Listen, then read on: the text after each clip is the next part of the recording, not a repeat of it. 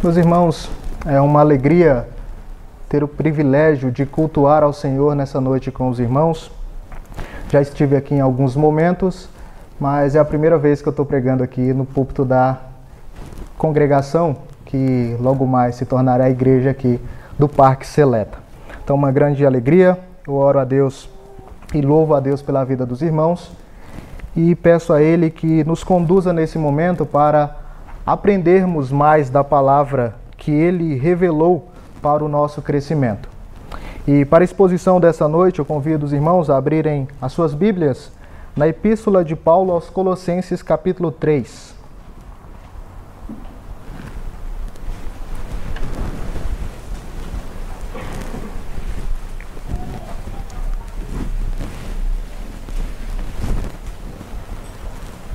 Epístola do apóstolo Paulo aos Colossenses.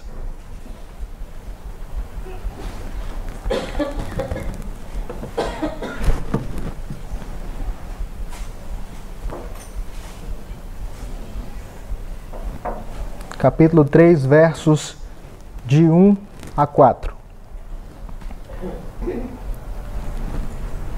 Diz assim: Portanto, se fostes ressuscitados juntamente com Cristo, buscai as coisas lá do alto, onde Cristo vive, assentado à direita de Deus. Pensai nas coisas lá do alto, não nas que são aqui da terra, porque morrestes e a vossa vida está oculta juntamente com Cristo em Deus. Quando Cristo, que é a nossa vida, se manifestar, então vós também sereis manifestados com Ele em glória. Pai Santo, nós te pedimos, ó Pai, que o Senhor venha nos iluminar nesse momento, para que nós compreendamos a Tua palavra e que o Senhor venha nos dar forças para pôr em prática aquilo que nós aprendermos nesse momento. Pedimos isso no nome do nosso Senhor e Salvador Jesus Cristo. Amém. Como você deve viver a vida cristã? Ou, melhor dizendo, qual deve ser o centro da sua existência, o centro da sua vida? Qual é então a razão do seu viver? A igreja de Colossos estava enfrentando uns, alguns problemas, pois ela havia sido uma igreja que o apóstolo Paulo não fundara, mas um missionário que o ouviu pregar havia fundado aquela igreja, Epáfras. E Epáfras vai até Paulo quando Paulo estava preso em Roma e então fala sobre aquela igreja e pede instruções a respeito do que estava acontecendo naquela igreja. Paulo começa a sua epístola louvando a Deus e dando graças pelaquela igreja que havia se fundado ali e ele louva pelo crescimento que aquela igreja estava passando e pelo fortalecimento que eles estavam tendo na fé. E depois ele ora a Deus pedindo que o Senhor aumente mais isso, mostrando que eles estavam num nível bom de espiritualidade, só que o bom nunca é o, o ponto principal, o ponto máximo. Você pode estar firme espiritualmente, só que sempre dá para melhorar. E Paulo fala para esses irmãos que ele estava orando para que esses irmãos crescessem na fé e no conhecimento. E então ele começa a argumentar a respeito de alguns ensinos que estavam adentrando aquela igreja e que poderia prejudicar esse crescimento espiritual dos irmãos de Colossos. E o foco daquela, daquela falsa heresia, ou da heresia que havia ali, do falso ensino, era que eles estavam colocando Jesus em segundo plano na existência ou na vida espiritual dos irmãos. Havia várias formas de se chegar à verdadeira espiritualidade. Jesus era só o pontapé inicial.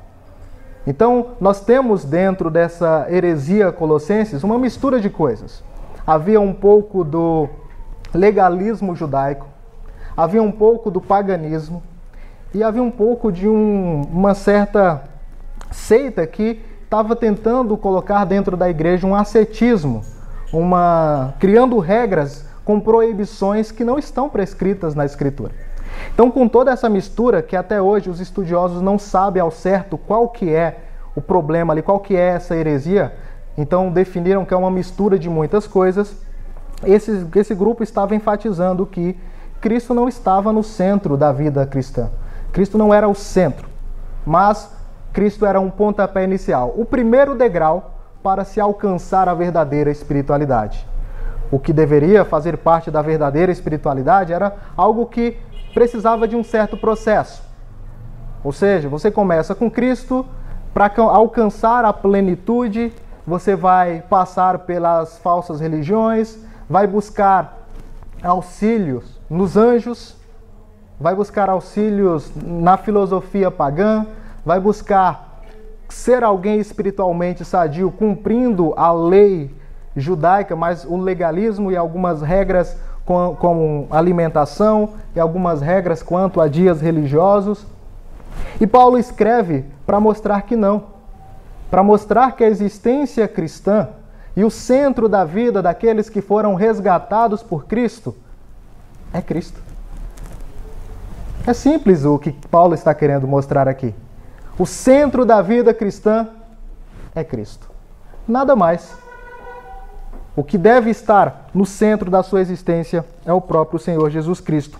E ele então, para responder a esses falsos erros, esses falsos ensinos, aos erros que eram apresentados ali, ele vai falar quem é Jesus.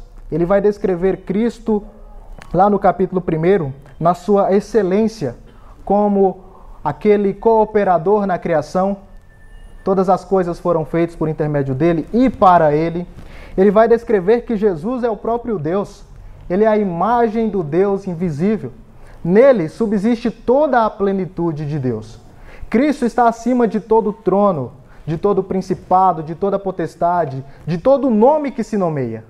Então, não há anjos, não há poderes espirituais, não há regras que deve permanecer no centro da sua vida, mas é Cristo, pois ele está acima de tudo. Ele não é o pontapé inicial para se alcançar a verdadeira espiritualidade, mas ele é o ápice dessa espiritualidade. Ele já está lá no céu. E esse texto é escrito depois que Paulo argumenta a respeito de quem Cristo é, ele vai falar com esses irmãos, advertindo eles contra esses falsos ensinos, lá no capítulo 2, falando para os irmãos: Cuidado, que ninguém vos venha a enredar com suas vãs filosofias e vãs sutilezas, conforme a tradição dos homens, conforme o rudimento do mundo, e não segundo Cristo. Depois ele vai dizer no versículo 16: Ninguém vos, pois vos julgue por causa de comida, bebida, ou dia de festa, ou lua nova, ou sábados. Então eram práticas que haviam ali. Filosofia pagã, vãs sutilezas, que eram segundo os preceitos ou os rudimentos do mundo. Havia certas práticas religiosas quanto à comida, bebida, dia de festa, lua nova e sábados, que Paulo fala: ninguém vos julgue por causa disso. Ninguém vos julgue se você deixar de fazer essas coisas, porque isso não é o principal na vida cristã. O principal é estar ratificado em Cristo, edificados neles e confirmados na fé. Esse que é o principal ponto da vida cristã. E depois no versículo 20 ele vai descrever novamente esse ensino, dizendo: Se morreste com Cristo para os rudimentos do mundo, porque como se vivesses no mundo, vos sujeitais a ordenanças, não manuseis isto, não proves aquilo, não toque aquilo outro, segundo os preceitos e doutrina dos homens. Pois todas essas coisas com o uso se destroem. Tais coisas, com efeito, têm aparência de sabedoria como culto de si mesmo e falsa humildade, e de rigor ascético, todavia não tem valor algum contra a sensualidade. Todas aquelas práticas religiosas, culto a anjos, visões, cumprimento dos dias que para os falsos mestres eram sagrados, essas regras de não toque nisso, não toque aquilo, tinha um pretexto e era, era algo que tinha, parecia sabedoria, mas era falsa humildade. E Paulo vai dizer que essas coisas não têm poder nenhum contra a sensualidade. Porque quando Cristo não está no centro da sua vida, essa vida é vivida de forma desordenada, sem poder para livrar você do pecado. Assim, respondendo à pergunta como deve ser a verdadeira vida cristã, nós podemos dizer que você, como cristão, deve viver centrado em Cristo. E isso tem uma razão, por causa da união com Ele, no passado, no presente e no futuro. E o texto vai nos mostrar isso. Primeiro, você deve viver centrado em Cristo por causa da união com Ele no passado. Primeiro, vamos ver esse texto de forma lógica. Primeiro, porque nós morremos juntamente com Cristo. Veja o começo do versículo 3. Porque morrestes. Paulo aqui no verso capítulo 3, versículo 2, versículo 3. Porque morrestes. E Paulo aqui ele está nos relembrando algo que ele já havia dito lá no versículo 20. Se morrestes com Cristo para os rudimentos do mundo.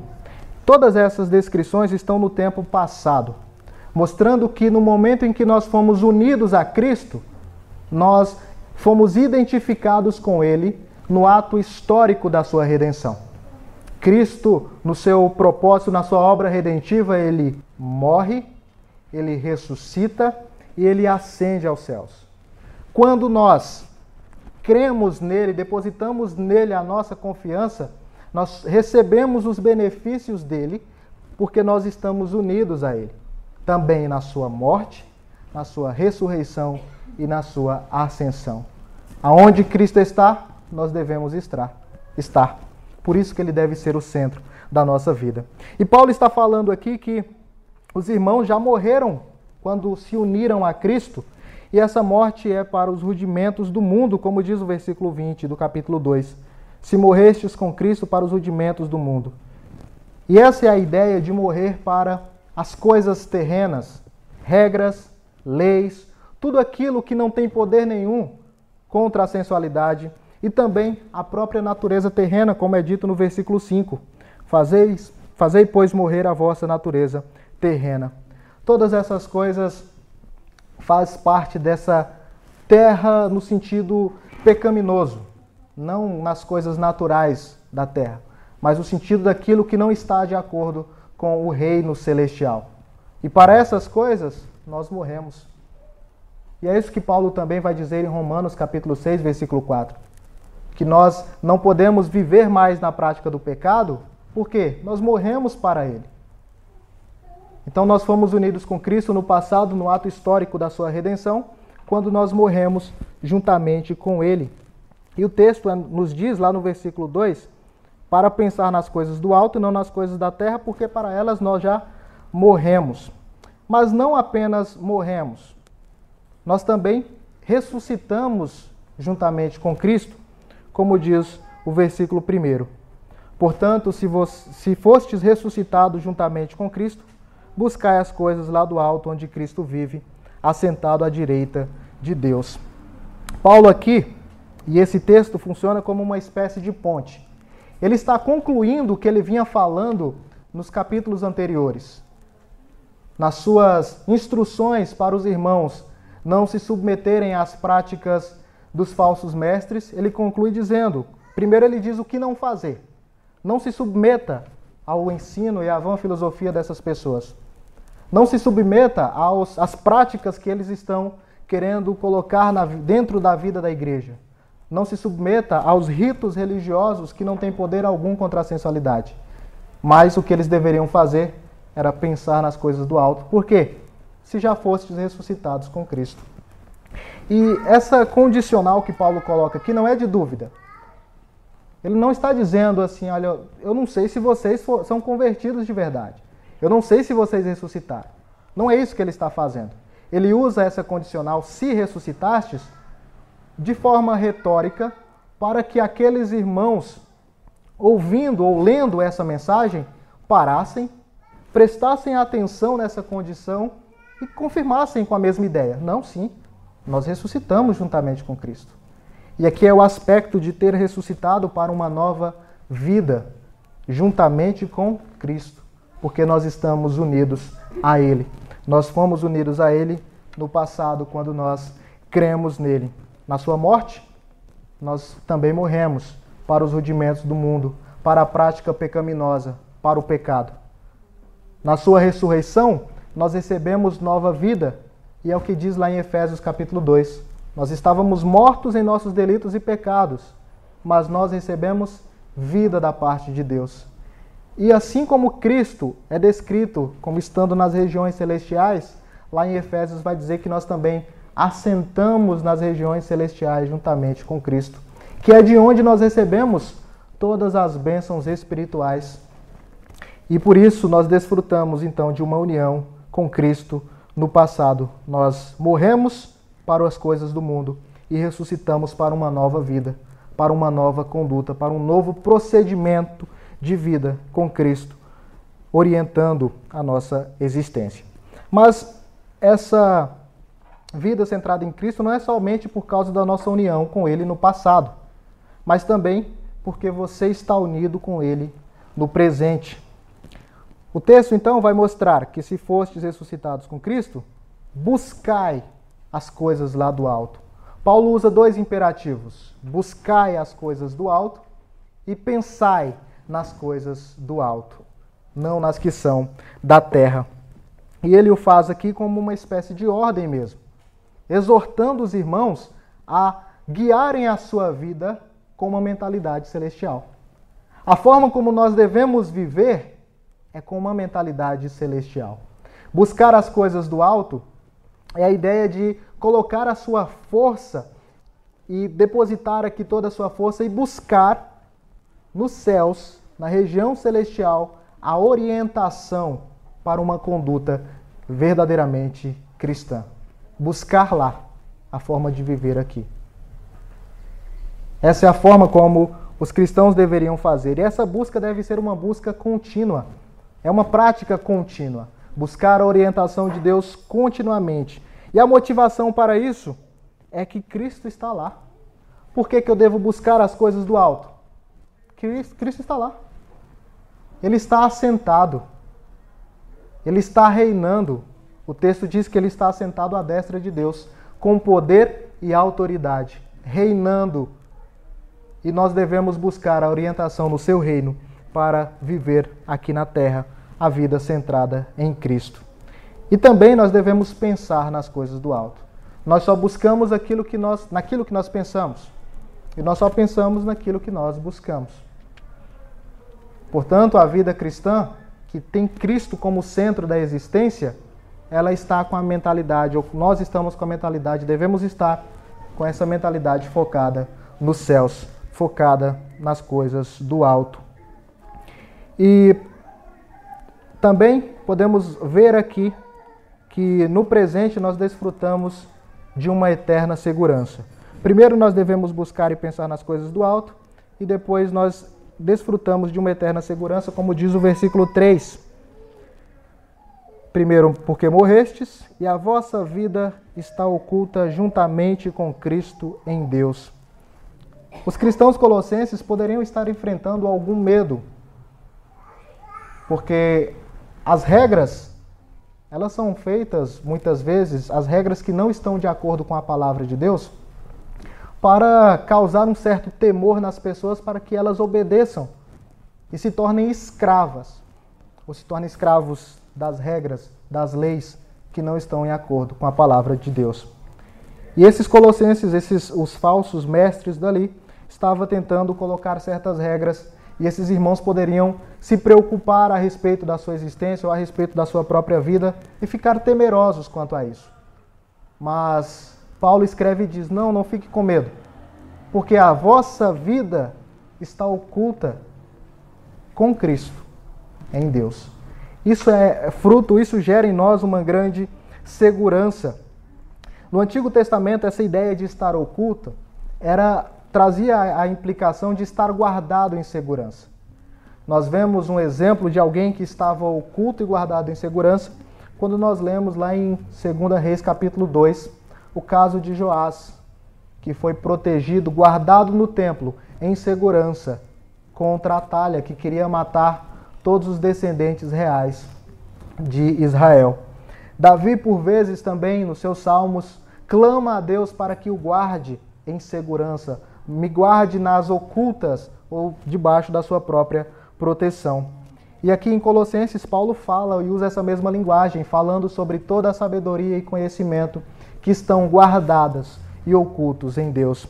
Isso nos leva a inferir que a nossa própria vida também está guardada em segurança com Cristo em Deus. Aonde Cristo está? O texto nos diz: no alto. Onde nós devemos buscar orientação.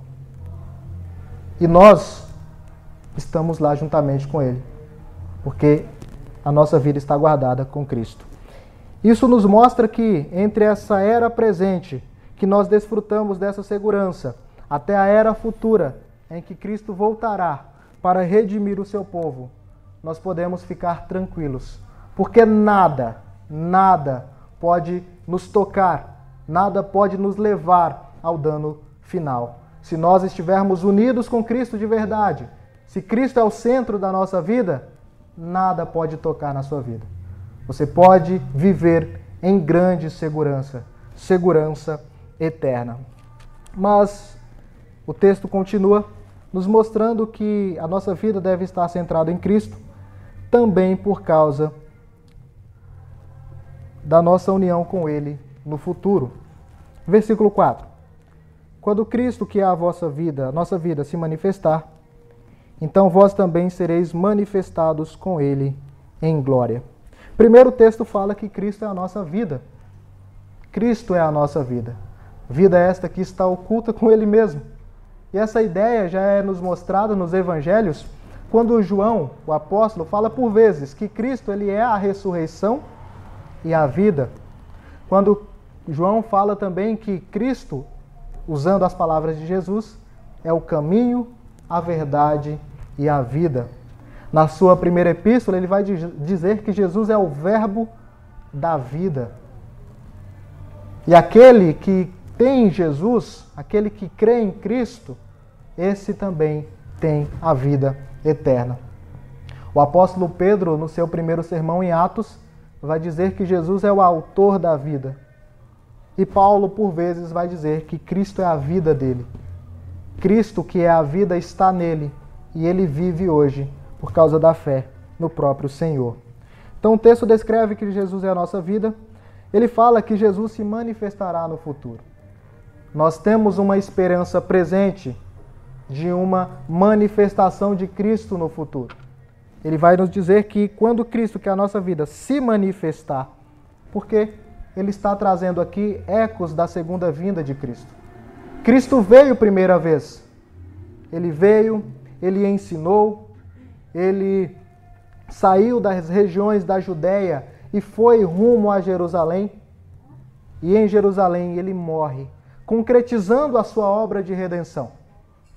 Quando ele concretiza a sua obra de redenção, depois de três dias ele é ressuscitado, ele ressuscita e permanece 40 dias em Jerusalém, instruindo os discípulos a que permanecessem em Jerusalém e falando coisas acerca do reino de Deus.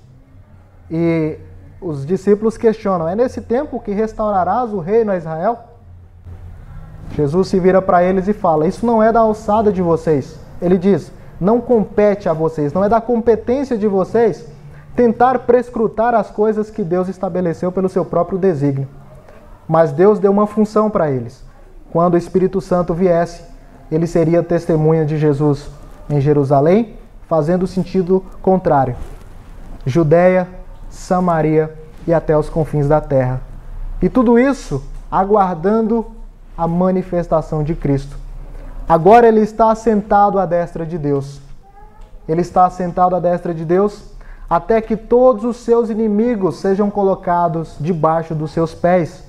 Paulo fala isso lá na primeira epístola aos Coríntios, capítulo 15, versículo 25. Quando esse tempo se findar, Cristo voltará. E essa manifestação de Cristo será visível, pois todo olho verá. Cristo se revelará na sua segunda vinda, e dessa vez ele virá para julgar os impenitentes e para restaurar a sua criação e para nos restaurar plenamente. Nós que já estamos em processo de restauração, seremos restaurados de forma plena. E ele fala que quando Cristo, que é a nossa vida, se manifestar, nós também seremos manifestados com Ele. Essa é a expectativa futura que nós temos. Nós aguardamos a manifestação de Cristo. Nós aguardamos que ele venha, porque quando ele vier, nós também seremos revelados. A nossa vida estava oculta, mas será revelada juntamente com Cristo. Ela estava oculta, mas quando Cristo se revelar, todo olho verá também a nossa vida. E nós seremos glorificados, teremos o nosso corpo transformado e teremos o nosso corpo em glória, restaurado à imagem daquele que nos criou, que é o próprio Senhor Jesus Cristo. E essas são algumas das, dos pontos, das implicações do que é, de como deve ser a nossa vida, ou em que deve estar centrada a vida, verdadeira vida cristã. A verdadeira vida cristã deve estar centrado em Cristo. E você desfruta dela por causa da união com Ele, porque você foi unido a Ele quando creu. E porque você foi unido, você desfruta dessa união no presente. Algo que aconteceu no passado, mas que se revelará no futuro e você será revelado com ele em glória. A verdadeira vida espiritual só é possível por causa dele. Ele deve ser o centro da nossa existência. Cristo conquistou as bênçãos espirituais para nós na sua morte da cruz. E nós só recebemos os resultados dessas conquistas quando Deus, pelo seu Santo Espírito, nos insere no corpo. E Cristo é o cabeça desse corpo. E quando nós estamos inseridos nele, nós somos unidos a Ele e desfrutamos de uma verdadeira segurança e temos a certeza de que seremos glorificados. Quais são as implicações disso? Quais são as implicações de viver a vida cristã centrada nas coisas do alto ou com Cristo no centro da sua existência? É o que Paulo vai falar agora a partir dos versos de 5 a 4, versículo 6. De forma bem resumida, você deve, já que está ressuscitado com Cristo, já que desfruta das bênçãos espirituais, viver uma vida de santificação. O que é a santificação? É se despir do velho homem, é fazer morrer a sua velha natureza e se revestir do novo homem que se refaz constantemente à imagem do Criador. Esse é o processo que Cristo iniciou na sua morte e ressurreição, no processo de redenção. Nós já temos uma nova natureza, nós somos nova criatura, mas não estamos no nosso estágio pleno. Aguardamos a manifestação de Cristo quando seremos manifestados com Ele em glória. Até lá, nós passamos por esse processo de santificação. Todos os dias, tirando uma roupa suja, uma roupa podre, que é a roupa da velha natureza, e se revestindo da nova, fazendo morrer a natureza terrena, prostituição, impureza, paixão lasciva, todos esses males que não condiz com a palavra de Deus. Perdoando uns aos outros, nós estamos nos revestindo como eleitos de Deus, que é o processo também de santificação. Isso implica também na nossa vida cotidiana, nos nossos relacionamentos sociais. Você tem a sua vida, tem Cristo como centro da sua vida e você deve demonstrar isso no seu relacionamento social. E Paulo vai dar uma grande variedade de, de momentos ou de situações. Primeiro, esposas devem ser submissas aos seus maridos. Isso implica em você ter Cristo como centro da sua vida. Maridos, vocês devem amar a sua esposa e, se for necessário, morrer em favor delas. Isso implica em ter Cristo como centro da sua vida. Filhos, vocês devem obedecer e respeitar os seus pais.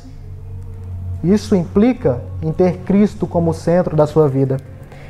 E pais, vocês não podem e não devem provocar os seus filhos à ira. Isso implica também em ter Cristo como centro da sua vida. Servos, vocês devem trabalhar respeitando e honrando com seus compromissos, obedecendo aos vossos patrões. Isso implica em ter Cristo como centro da sua vida. E senhores, vocês devem tratar com seus servos com justiça, sabendo que vocês têm um Senhor que está no alto, que deve ser o centro da sua vida. Tudo isso leva-nos a um momento desse, processo de restauração E não para por aí. Paulo, no capítulo 4, vai nos dizer a respeito também da vida de piedade. O que é ter Cristo como centro da nossa vida? É orar a Deus, pedindo que Ele expanda o seu reino, que Ele faça com que o seu evangelho chegue nos outros lugares. É o que Paulo pede, para que os irmãos orem por Ele em todo o tempo, para que se abra a porta à palavra.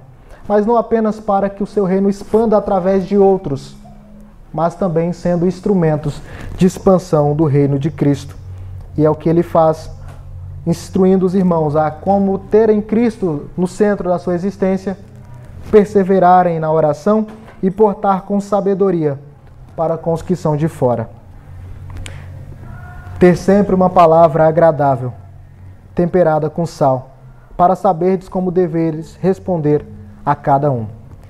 Isso é as implicações de ter Cristo como centro da sua vida.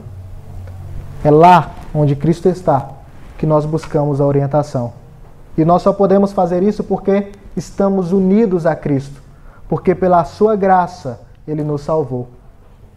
E o que, que, nós, faz, o que nós fazemos agora é resultado dessa salvação. É o processo contínuo da santificação, tirando o que não presta e se revestindo daquilo que é agradável a Deus. Que Deus nos abençoe.